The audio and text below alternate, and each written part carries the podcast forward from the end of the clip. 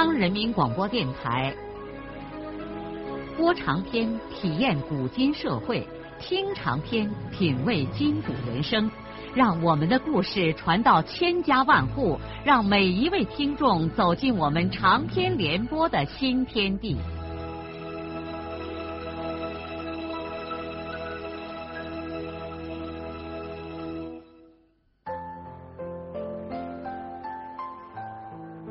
听众朋友，请继续欣赏荣获茅盾文学奖的、由中国文联出版社出版的路遥的长篇小说《平凡的世界》，由李野墨演播。孙少平坐在一个角落里，却被这信天游唱得心里头沉甸甸的。他惊叹过去那些不识字的农民编出了这样美妙而深情的歌。这不是歌，是劳动者苦难而深沉的叹息。萝卜花唱完了之后，喝了一大口酒，他自己也没有笑，把酒碗递到旁边那个瘦老汉的手里。这瘦老汉吃的太多，便把羊毛裤带往松放了放，豁牙露齿的正准备唱，他对面的一个二愣小子破开喉咙，既像喊叫又像唱。本地的曲子儿不好听，叫咱包头后生也呼上两声。有人喊叫着说：“嘿嘿，还没轮上你呢。”有人说：“就让这小子吼上两声吧，要不他嘴里头痒痒。”这时候，众人都已经喝到了八成，红着脸，手指着包头后生的嘴巴，哄堂大笑。这小子也就醉意十足的咧开嘴巴唱道：“六十六的老刘他六十六里风，唐僧他西天里取真经，取回来真经他自己用哎。”闯下乱子都怨孙悟空。这小子是连编带周，还蛮有嘴才的。现在这老碗轮到了一个边乐呵边在裤腰里头寻狮子的匠人的手里。这个匠人额头上扣着几个拔火罐留下来的黑印儿，嬉皮笑脸的唱道：“嘿嘿。”人就衣裳烂，见了朋友就告难。你有铜钱给我借上两串来吧哟，我有脑盘山千阳丸，沙本黄膏张成船，搁成了房子就聚成了班。走云南哈四川，卖了家，啊再给老哥你周还。这是一首地道的酒曲，赢得了满窑的喝彩声。酒碗在人手里摇摇晃晃的传递着，各种调门嗓音是一首接一首的唱着小曲儿。炉中的炭火照出了一张张醉醺醺的面孔，窑里头弥漫着汗烟和脚臭味，叫人出气儿都感到困难。这个时候，这些漂泊在门外的庄稼人已经忘记了劳累和忧愁，酒精在血液中燃烧着，血液在燃烧中沸腾着。有几个过量的家伙已经跑到外面呕吐去了。窑门突然打开了一道缝，从那缝隙中伸进一个女孩子的脑袋。这是为他们做饭的小女孩，大概只有十五六岁，脸色憔悴而蜡黄，叫人由不得的心疼。谁也不知道这女孩是从什么地方流落到这个城市来的。小女孩探进头来，大概是要看看土豆丝还有没有。实际上早已经被吃光了，连盆底上的汤都喝得一滴不剩了。有几个醉鬼看见了他，便喊：“呃呃，再给炒上一盆。”小女孩显然对这个场面有点恐惧，犹豫着不敢进来拿那个洗脸盆。少平看出来他的难处，准备把盆子给那小女孩送过去。但这个时候，那个包头后生站了起来，醉得东倒西歪的往门口走，并且伸开双臂，下流的说：“呃，干妹子，让我亲你一下。”少平忍不住把两只拳头捏了起来。在这个醉鬼通过他身边的时候，他悄悄的伸出来一条腿，把这个家伙绊倒在了人堆里，头正好跌进了那个洗脸盆里，弄了一脸的肮脏。众人在哄笑声中把这个包头小子推到旁边，他便死猪一样的再也爬不起来了。这当口，那个做饭的小女孩赶紧掉过头跑了。虽然没有菜。看来这塑料桶酒要是喝不完，今天晚上就谁也别想安上。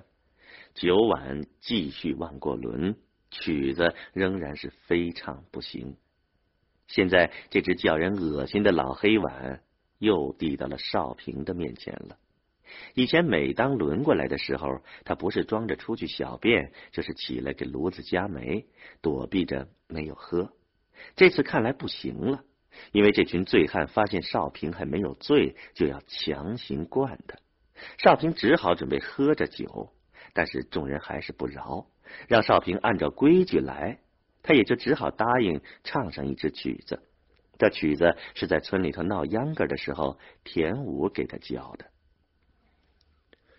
一来我仍年轻。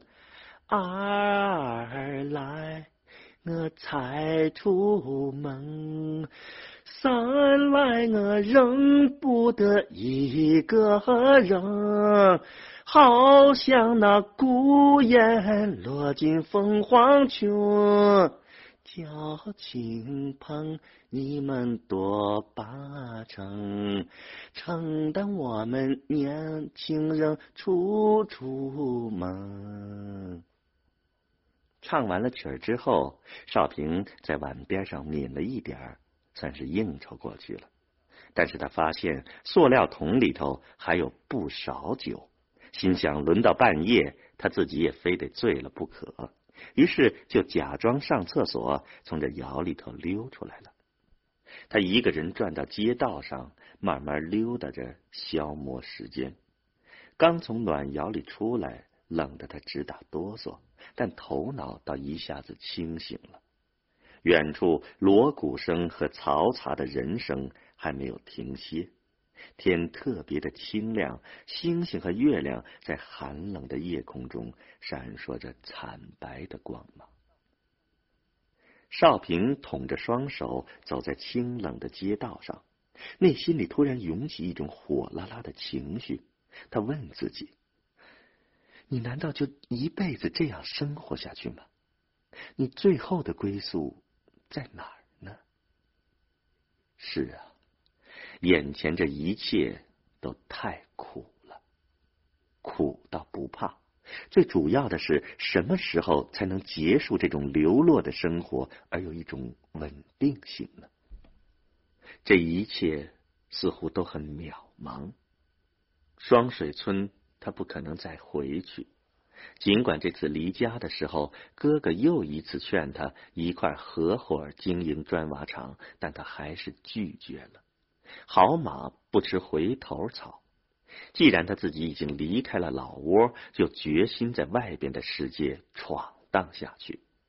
要是一辈子待在双水村，就是发了家致了富，他也会有一种人生的失落感。可是。他已经安下户口的羊沟，对于他来说还是个陌生而不相干的地方。他也许永远在那里不会有一个立锥之地。他到底应该怎么办呢？眼下他无法回答自己的问题，只能走着瞧吧。少平一直在黄园街上转了很长的时间，才回到了驻地。第二天就又开始上工了。不必隐瞒，孙少平每天竭尽全力，首先是为了赚回那两块五毛钱，他要用这个钱来维持一个漂泊者的起码生活。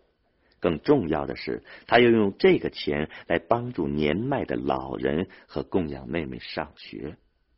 他在工地上拼命的干活，以此证明他是个好小工。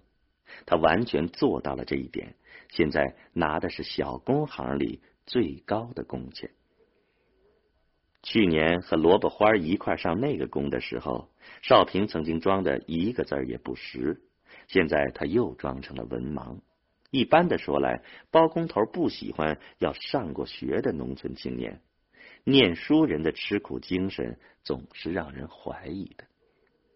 孙少平已经适应了这个底层社会的生活，尽管他有香皂和牙具，也不忘出拿，不洗脸不洗脚，更不要说刷牙了。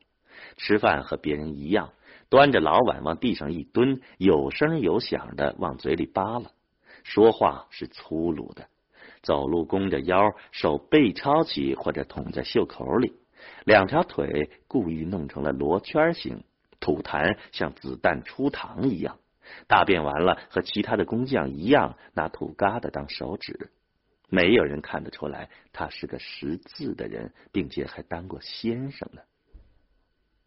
虽然少平看起来，成了一个地道的外出谋生的庄稼人，但是有一点他却没有能够做到，就是在晚上睡觉的时候常常的失眠，这是文化人典型的毛病。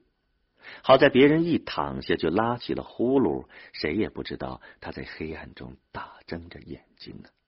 如果大伙知道有这么一个人晚上睡不着觉，就像会对一个不吃肥肉的人一样感到不可思议的。是啊，劳筋损骨的熬苦一天之后，孙少平也是常常难以入眠，而且在静静的夜晚，一躺进黑暗中，他的思绪反而活跃了。有的时候，他也想一些具体的事儿。但是大多数的情况下，思想是漫无边际的，像没有河床的洪水在泛滥，又像五光十色的光环交叉重叠在一起。这些散乱的思绪一直要带着他进入梦中。当然了，不踏实的睡眠并不影响他第二天的劳动。他终究年轻，体力像拉圆的弓弦那般饱满。转眼一个月过去了，清明之前天气转暖，大地差不多完全解冻了。黄源河边的柳枝已经萌生起招惹人的绿意，四周山野里向阳的土坡上，青草的嫩芽顶破潮湿的地皮，准备出头露面了。在工艺厂的工地上干活的人已经穿不住棉衣，一上工便脱得撂在了一边。现在宿舍楼起了第一层，楼板安好了之后，开始砌第二层的屋墙。少平的工作是把浇过水的湿砖用手一块块的往二层上扔，这需要很大的臂力和耐力，这无疑是小工行里头最苦的活。可是他应该干这个活，因为他拿的是这一行的高工资。这个工地战场监工的是包工头胡永洲的一个侄子。这小伙年纪不大，倒跟上他叔叔学的有模有样，嘴里头叼着一根黑棒卷烟，四处转悠着，从早到晚不离工地，指手画脚，吆吆喝喝的。胡永洲本人一般每天只来转一转，就不见了踪影。他同时包着好几个工地，要私下里跑着指挥。晚上他是回这儿来住的。胡永洲和他的侄子分别住在工地旁边厂方腾出来的闲窑里，紧接着是灶房。做饭的，除过那个雇来的小女孩，还有一位六十多岁的老汉，也是胡永洲的亲戚。这个老汉和胡永洲的侄子住在一孔窑里，那个小女孩晚上就单独的在灶房里睡觉。其他的工匠在这里吃完晚饭，就都回到坡下边那个垃圾堆旁的窑洞里去了。工程大忙了以后，需要的人也多了。胡永洲陆续从东关大桥头又招回来一些工匠，同时也打发了几个干活不行的人。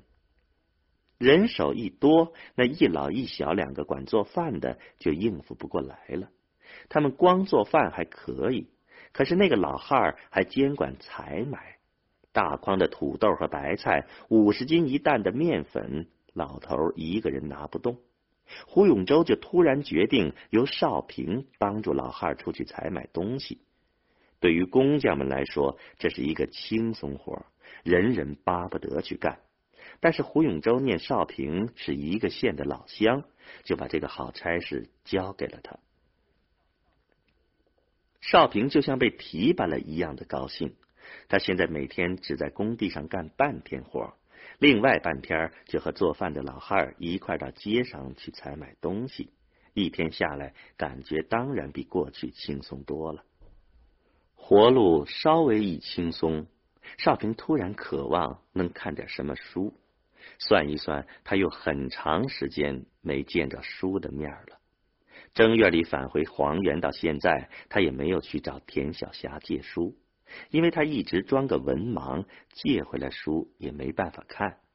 再说他口袋里空空如也，想专心干活，积攒下一点钱，好给家里头和县城的妹妹寄，根本就没心思想其他的事儿。就是现在，他也不能暴露他自己的有文化身份。因为他只是个会卖力气的文盲，包工头才信任他，让他去干采购工作。要是胡永洲知道他是个学生出身的人，又看他在这儿清闲的看起了书，说不定马上就会把他打发走。他舍不得离开这个工程啊！一天赚两块半工钱不说，现在还不要像其他的工匠一样，一天到头的出死力。但是读书的愿望一下子变得如此的强烈，使孙少平简直无法克制。他思摸能不能想个办法，既能读书又不让人发现呢？只有一个途径比较可靠，那就是他晚上能够单独的睡在一个地方。主意终于有了，他准备和胡永洲说一说。让包工头同意自己住在刚刚盖起的那层楼房里头。虽然那楼房现在还在施工，新起的一层既没安门窗，更不可能生火。但是现在天气已经转暖了，可以凑合。就是冷一些也不要紧，只要一个人住着能看书就行了。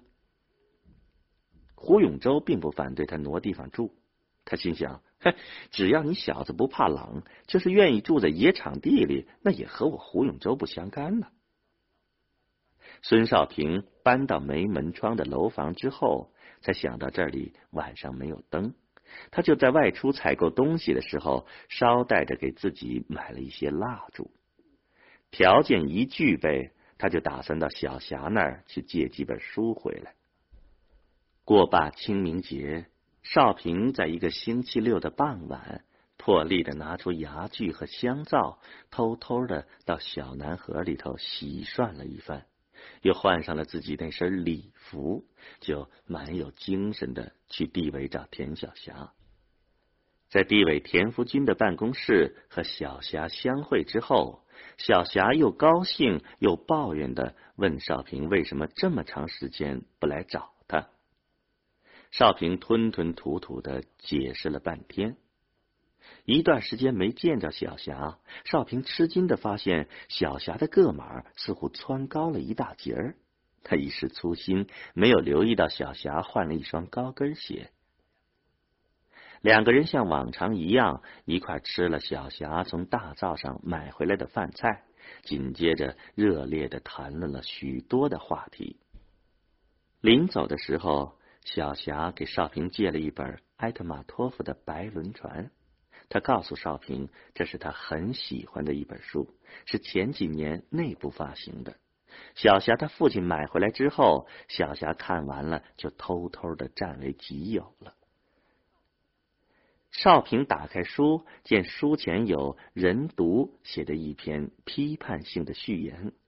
小霞说：“那畜生全是胡说八道，不值得理睬。”少平很快的和小霞告辞了。既然这本书他的导师都如此的推崇，他就迫不及待的想读它。回到新居之后，少平点亮了蜡烛，就躺在墙角麦秸草上的那一堆破烂被褥里，开始读这本小说。周围一片寂静，人们都已经沉沉的入睡了。带着凉意的晚风从洞开的窗户中吹进来，摇曳着豆粒大小的烛光。孙少平一开始就被这本书吸引住了。那个被父母抛弃的小男孩的忧伤的童年，那个善良而屡遭厄运的莫蒙爷爷，那个凶残丑陋而又冥顽不化的阿洛斯古尔，以及美丽的长脚母鹿和。古老而富有传奇色彩的吉尔吉斯人的生活，这一切都使少平的心剧烈的颤动着。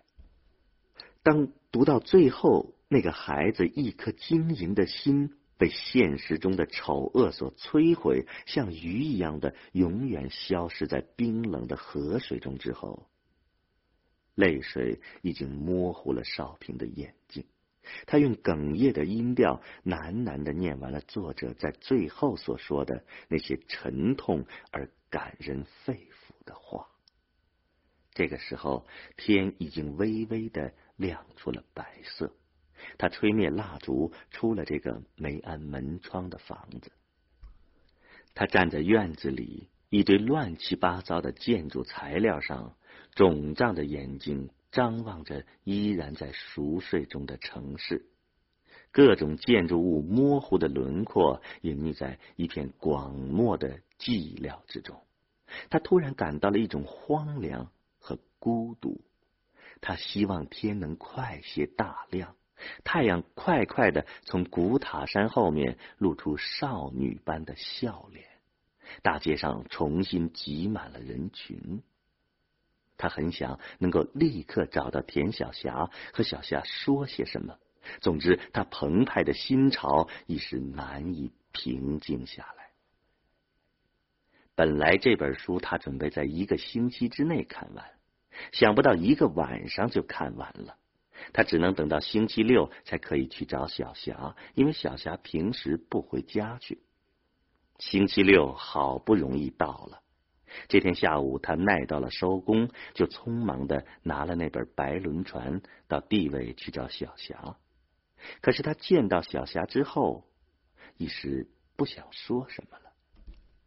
他本来急切的想和小霞谈论看过的书，但是他又感到自己很难说清楚。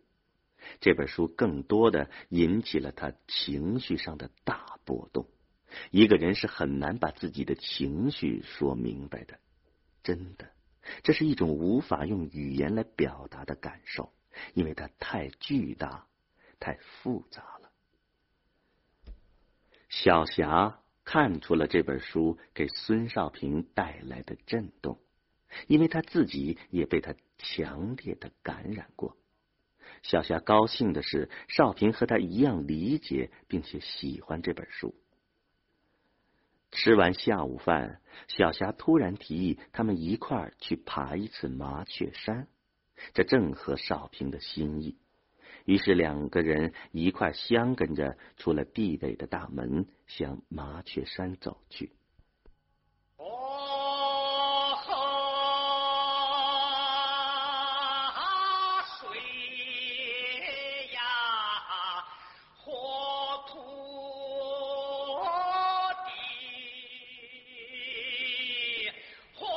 路遥的长篇小说《平凡的世界》今天就播送到这里。您听了以后有什么感想、体会和建议？欢迎来信告诉我们。来信请寄中央人民广播电台听众工作部，邮政编码幺零零八六六。请明天继续收听。节目编辑叶咏梅。